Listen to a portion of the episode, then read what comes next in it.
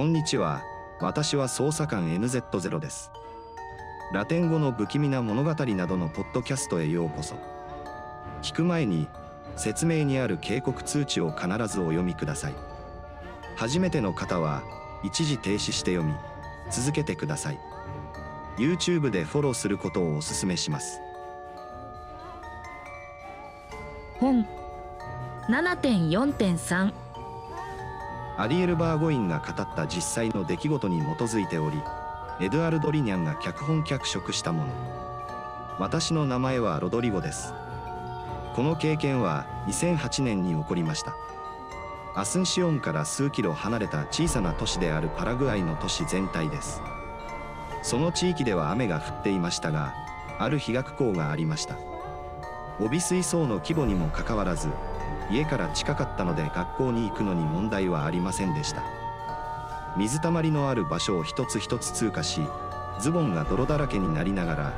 ついにそこに着くことができました。授業がなくなることを期待していました。雨が降った時だったので、中止になることはよくありましたが、その日は危険を冒したくなかったので、保留中のタスクがあったので行きませんでした。私の希望を確認したところ、先生はまだ到着していないことが分かり、満足していました。また時には道路が水で埋まり、車両が立ち往生することもあった。雨が降る中、校内は孤独な雰囲気に圧倒され、廊下にもほとんど足を踏み入れることができず、欠席する生徒も多かった。彼らは先生に会わない時は去っていましたが、私は時間を潰したりクラスメートと話をしたりするために教室に残ることを好みました。午前の半分は、馬鹿げた話とゲームの間で、こうして過ぎた。退屈が来ると、私は本やノートを見直し始めました。そうしている間に、クラスメートのグループが部屋の人里離れたエリアに集まりました。そのうちの一人、アレクシスという名前は、バックパックから本を取り出し、他の人たちの驚いた目の前で本をめくり始めました。そこで彼らは私には聞き取れないことについて話していました。アレクシスは常に知的な性格で知られており、よく本を読み、毎週違う本を持ち歩いていました。彼がバックパックから何かを取り出したのも不思議ではありません。しかし、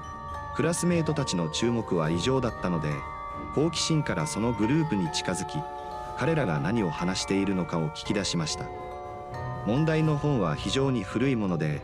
黄色っぽいページに古い彫刻がいくつかあり、部分が分厚くてしっかりしていて、独特の匂いがしていました。彼は、それを祖母の本のコレクションから取ってきたと主張し、嫉妬深く同じように古いクローゼットに保管していました。それは非常に奇妙で、フォントは黒で、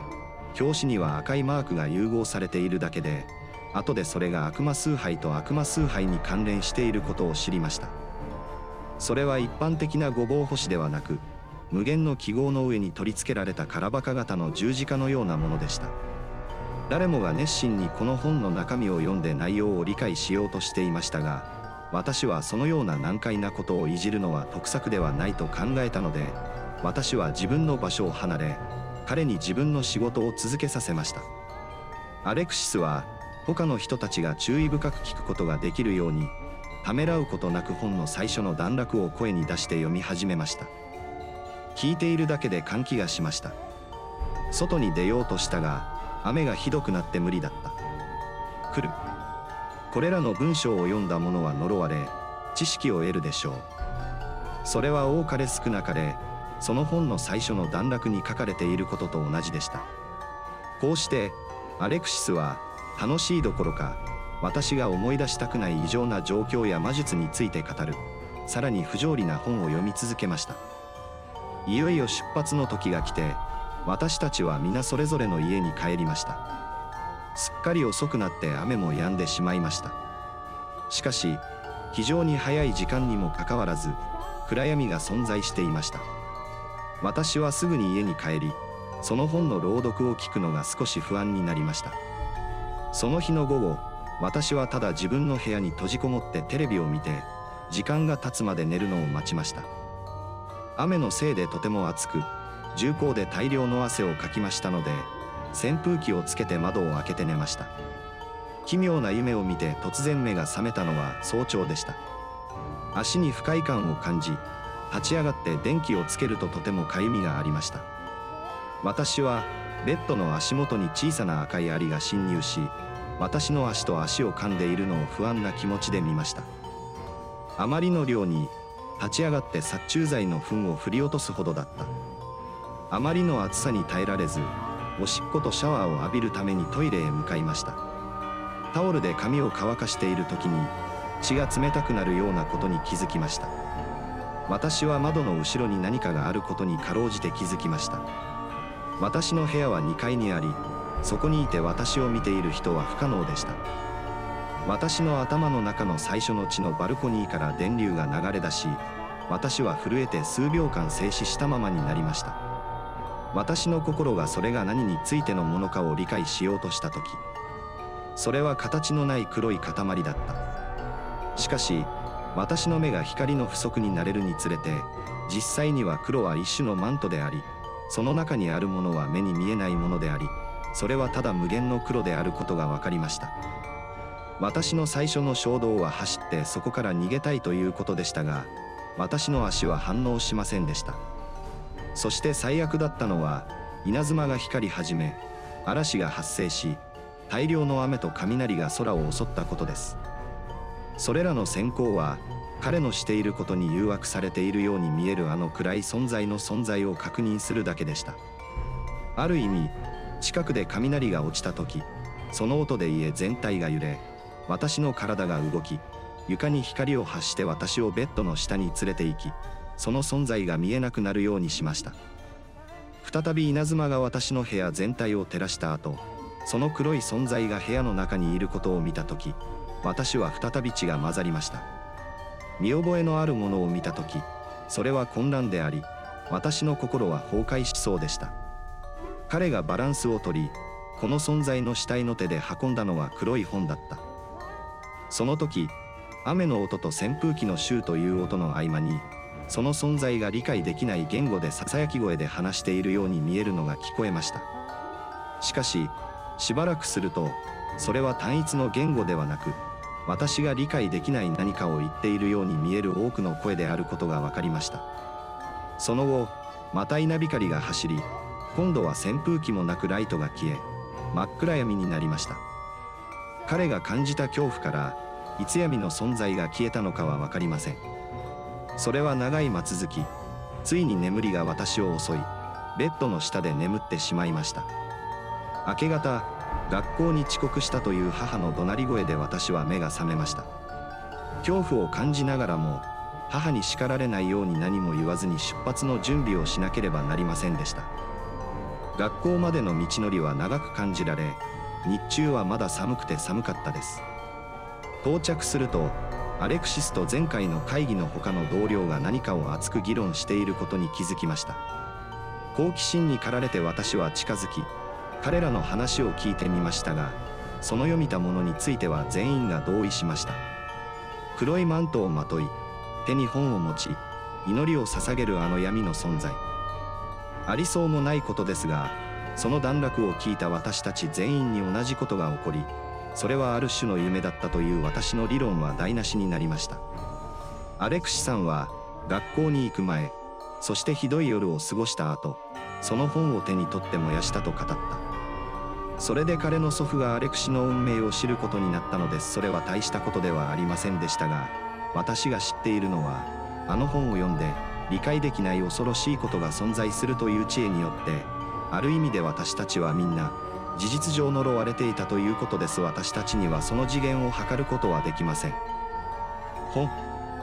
アリエルがゲイのために語った実際の出来事に基づいておりエドアルド・リニャンが脚本と脚色を行っています。同じ著者の物語をもっと知りたい場合はぜひフォローしてください。次の話でお互いの意見を聞きましょう。レッスン。1.3 9.7.4マリア・サラテが語った実際の出来事に基づいたストーリー。エドゥアルド・リニャンによって書かれ脚色されました。初めて超常現象に関する話を聞いたのがいつだったかは覚えていないが物心ついた頃から私の周りにはいつも超常現象の話があふれていた。初めて私に話をしてくれた人。それは私の母方の祖母でした。彼女はベネズエラの平原で生まれ育ち生涯のほとんどを田舎や田舎で過ごしそこで奇妙なものを目撃しそれぞれの物語の中で悪は悪である。あるいは悪は様々なレベルで存在すると定義した。私は彼女が何を言っているのか全く分かりませんでしたがしばらくしてから祖母が非常に明確な目的のためではなかったものの変換と元素の習得を習得していたことを知りました。しかし成長するにつれて彼女が行為の魔女でありその行為は一族の女性たちに代々受け継がれないことを知りました。私自身の母は祖母がさまざまな形に変化したり田舎の動物を支配して再現し人々を苦しめているのを何度も目撃したと語った。もちろんこれは常にリクエストに応じて行われます。母は思春期に入った時に自分の能力に気づきました。そこで彼は自分が高い知覚能力を持っており他の人には見えないものを見たり聞いたりできることに気づきました。彼はまた時々自分の心に焼き付く無限のイメージが突然そこに現れた。まだ起こっていない未知の人々や状況に関係する記憶のようなものであることにも気づきました。時間が経つにつれて彼はこの能力が投資と呼ばれるものであることを学びました。14歳になり自分の能力を受け入れた時彼はそれを試してその能力がどの程度の範囲に及ぶのかを確認することにしました。そこでどういうわけか彼はカードを読んだり未来を予測したりするような非常に一般的な習慣に夢中になりました。彼は教える必要がなかったのでカードの意味と読み方が説明されている安い小さな本を購入しました。日が経つにつれて彼女は意味を学びカードを投げる専門家になりカードを解釈して最初に未来を推測したのは学校の友達と私の叔父だった。ゲームとして始まったものは深刻な色合いを帯び始め祖父が母の執着と実践に気づいた時はさらに深刻でした。人々は手紙を読んでくれるよう彼女を探し始めました。彼はいつも彼女の状況を認めていなかった。母はいつも手紙と小さな本にしがみついていたので彼女は普通の生活を送ることができず人々の将来が見えて常に不安に浸っていました。祖父は母のそのようなことを常に叱りこのままでは何か悪いことが起こるかいずれにせよ怖がらせて追い払うだろうと警告しました。しかし母は無謀な10代の若者だったので祖父の警告にあまり注意を払わなかった。夜が経つとその警告が現実になるとは知らなかった。ある夜何人かに手紙を送った後彼は眠りにつき朝のある時間に目が覚めました。悪夢をいくつか見た後彼は理由もわからず不安そうに深く息をしていました。部屋は暗く彼に見えるのは片側で安らかに眠っている妹だけでした。彼が夜中に突然起きるのは珍しいことではなかったが今夜はかなり珍しいものだった。彼女は立ち上がってトイレに行こうとサンダルを探しましたがまだ眠くて暗いので足を引きずりましたが突然固まってしまいました。寝室のドアにあるようなものを見たことがありませんでした。私はいつもただそこにあるだけのそれ以上の何者でもない存在を見ていたのにこの存在はあまりにもネガティブなエネルギーを発していたので母は大量の汗をかき始め心臓は胸から飛び出そうなほど鼓動し始めた。彼女のブロックされた心は自分が見たものを理解しようとしていました。そしてそれは彼女にとって恐ろしいことでした。ドアの中央に立っていたのは顔にあるべき場所に光が反射していない黒い服を着た。暗い女性的な存在であり彼女の存在をさらに不穏にする黒いベールをかぶっていた。その存在の前で時間が経つにつれて母が感じ始めた冷たい感覚。そして彼女によればあたかも現実が凍りついたようで彼女の感覚は完全なショックを受け感じていたパニックと戦っていたそうです。それを見られないように目をぎゅっと閉じようとしていたが目を開けるのは恐ろしい。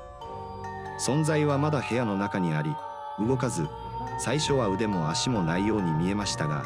着ていた黒いマントは一枚になって床に引きずられていました。どういうわけか母は気を出して祖母からのアドバイスを思い出しました。彼女はかつて彼に幻影を見たら何が欲しいか聞いてくださいと言いました。すると彼は震える声でほとんど本。7.4.3アリエル・バーゴインが語った実際の出来事に基づいておりエドアルド・リニャンが脚本脚色したもの。私の名前はロドリゴです。この経験は2008年に起こりました。アスンシオンから数キロ離れた小さな都市であるパラグアイの都市全体です。その地域では雨が降っていましたがある日学校がありました。帯水槽の規模にもかかわらず家から近かったので学校に行くのに問題はありませんでした。水たまりのある場所を一つ一つ通過しズボンが泥だらけになりながらついにそこに着くことができました。授業がなくなることを期待していました。雨が降った時だったので